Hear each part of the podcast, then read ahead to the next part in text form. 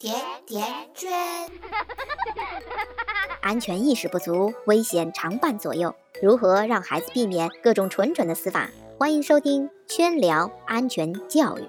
有请我们今天的主播。大家好，我是今天的主播静川，这里是甜甜圈伐木累。这两天，上海正式进入了梅雨季节。过不了多久，就要迎来小朋友们期待已久的暑假了。这一到夏天呢，商城、广场、小区内的水池、喷泉也开始陆陆续续的开放了。圈圈记得小时候跟着爸妈出去玩，但凡看到喷泉，都会想跑过去摸一摸那凉凉的水。但我那时候不知道，这看似一片欢乐的场景，实际上暗藏杀机。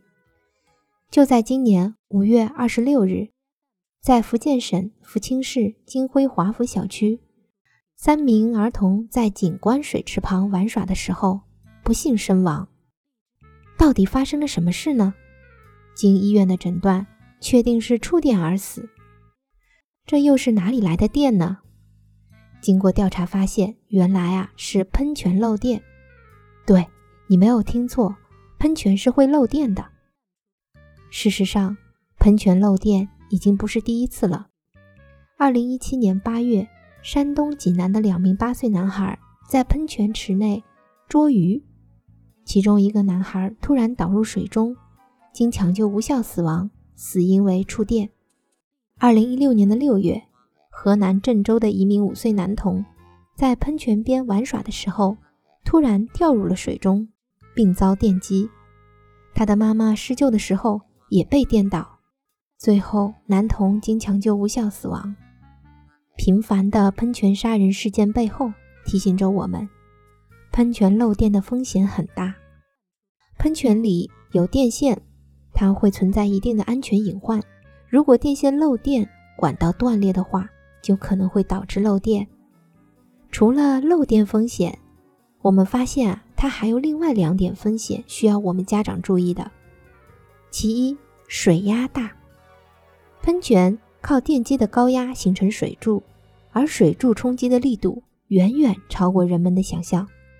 一个直径五厘米、如杯口大的喷泉口，在开启不到三秒钟的时间里，喷泉的水柱能将体重五十公斤的人轻松抬起。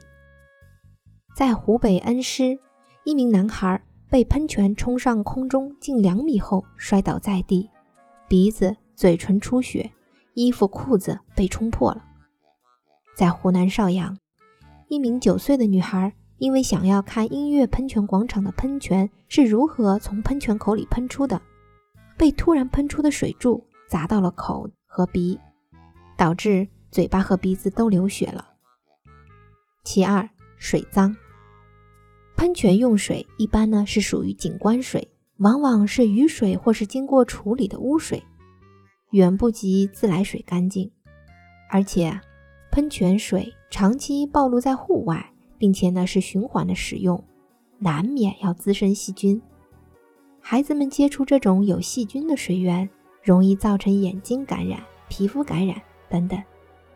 如果我们带孩子去有喷泉的广场边玩耍，有几点呢？圈圈觉得得事先和孩子沟通一下，不要太靠近喷泉。